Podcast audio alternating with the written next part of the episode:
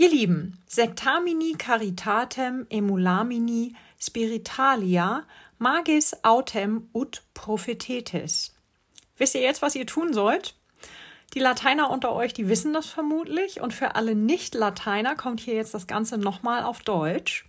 Strebet nach der Liebe, fleißiget euch der geistlichen Gaben, am meisten aber, dass ihr weiß sagen möget.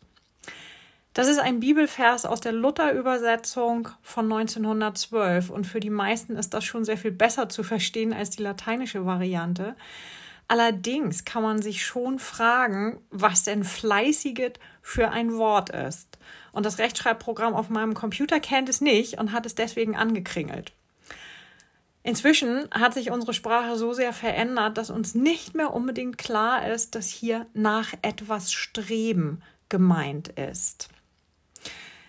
Insgesamt finde ich, dass die Bibelübersetzung von 1912 über längere Strecken schwer zu hören und noch schwerer zu verdauen ist.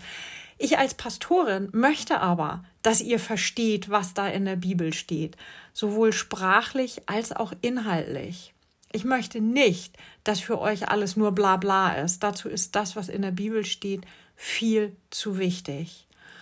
Und deshalb muss ich im Grunde das tun, was Paulus da in seinem Brief an die Gemeinde in Korinth fordert. So sprechen, dass ich die Gemeinde aufbaue, sie ermutige und sie tröste. Die Gemeinde, nicht mich selbst. Und das gilt übrigens nicht nur für mich als Pastorin. Verständliche Sprache ist für alle angesagt, die von Gottes Liebe reden und die andere Menschen trösten wollen, ermutigen wollen, aufbauen wollen. Martin Luther hat sich diese Ansage von Paulus damals sehr zu Herzen genommen und hat einfach die Bibel aus dem Lateinischen ins Deutsche übersetzt, damit alle Menschen den Inhalt verstehen konnten und nicht nur die Priester oder wer damals sonst noch Latein sprach. Das waren nicht viele. Luther hat übrigens nicht nur versucht, Bibeltexte für alle verständlich zu machen, mit Liedern hat er das auch versucht. Ist ihm auch ganz gut gelungen. Ähm, Radio Bayern 2 sagt dazu Folgendes. Dem Volk aufs Maul schauen, das war nicht nur beim Bibelübersetzen Luthers Motto, sondern auch beim Singen. Als Vorlagen für seine Lieder verwendete er oft Volkslieder und bekannte Melodien. Also wir sehen, auch das ist eine Möglichkeit, sich verständlich zu machen oder bestimmte Inhalte verständlich zu machen. Ja, und ich kann noch so sehr von dem überzeugt sein, was ich da wie sagen will oder rüberbringen will. Aber wenn ich mir keine Gedanken darüber mache, wem ich das erzählen will, dann habe ich schon verloren dann baue ich mich vielleicht selber auf oder tröste mich selbst oder ermutige mich selbst. Schön, wenn ich mich selber gerne reden höre, aber um mich geht's ja gar nicht. Ich soll ja die andere Person aufbauen, ermutigen und trösten. Und wenn das gelingen soll, dann muss ich meine Sprache anpassen. Und da gibt es Menschen, die gehen total darin auf, wenn sie sich eine Stunde lang eine hochakademische und hochtheologische Ansprache anhören, wenn ich das aber zum Beispiel mit den Leuten auf Facebook oder Instagram versuche, dann schalten nach zwei Minuten die meisten weg und kriegen womöglich gar nicht mit, was wirklich wichtig ist. Wie gesagt, ich muss mir darüber klar sein, zu wem ich rede. Denn mit einem Kind muss ich anders reden als mit einem erwachsenen Menschen. Jugendlichen gegenüber drücke ich mich anders aus als alten Menschen gegenüber. Bei einer traurigen Person muss ich andere Worte und auch eine andere Körpersprache wählen als bei einer fröhlichen. Und deshalb hört sich eine Hochzeitsansprache auch anders an als eine Trauerrede. Hoffentlich. Was nicht bedeutet, dass man die Zuhörenden bei einer Trauerrede nicht auch mal zum Lachen bringen darf. Das ist durchaus erlaubt. Übrigens ist es mir ziemlich wichtig, mit jemandem zu reden und nicht nur zu einer Person. Und das geht auch, wenn mein Gegenüber nicht mit Worten antwortet, sondern vielleicht mit Gefühlen, mit dem, was in diesem Menschen gerade vorgeht.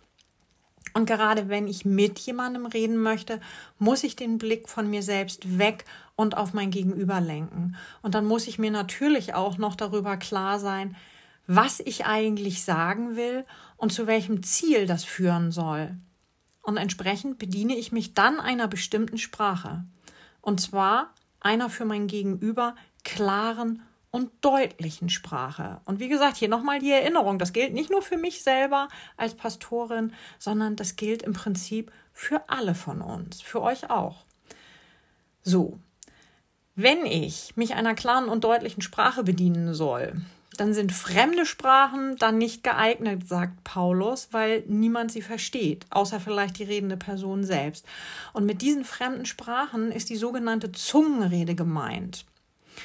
Das ist das durch den Heiligen Geist bewirkte Reden in einer fremden, dem Sprecher vielleicht völlig unbekannten Sprache oder auch in einer völlig unbekannten Ausdrucksweise. So erklärt es der Kommentar der Basisbibel zu fremden Sprachen.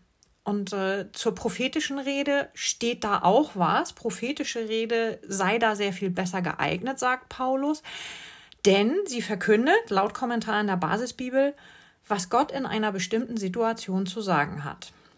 So, und wenn ich euch jetzt sage, redet nicht in fremden Sprachen, sondern lieber prophetisch, dann werdet ihr mich alle angucken und sagen, hä? Weil ihr gar nicht wisst, was ich von euch will. Zungenrede und prophetische Rede sind beide heute bei uns einfach nicht mehr Standard. Damit können die meisten nichts mehr anfangen. Also muss ich euch anders erklären, was der gute Paulus da meint. Das heißt in Kurzform, Rede zu deinem Gegenüber in einer verständlichen Sprache und dann bitte so, dass du diesen Menschen ermutigst, aufbaust und tröstest. Wenn du das hinkriegst, dann bist du auf dem Weg der Liebe unterwegs. Und wenn du merkst, dass die Botschaft angekommen ist und verstanden wurde, gefühlt wurde, dann kannst du das Ganze meinetwegen auch noch in Latein verpacken und sagen Benedicat tibi Dominus. Amen.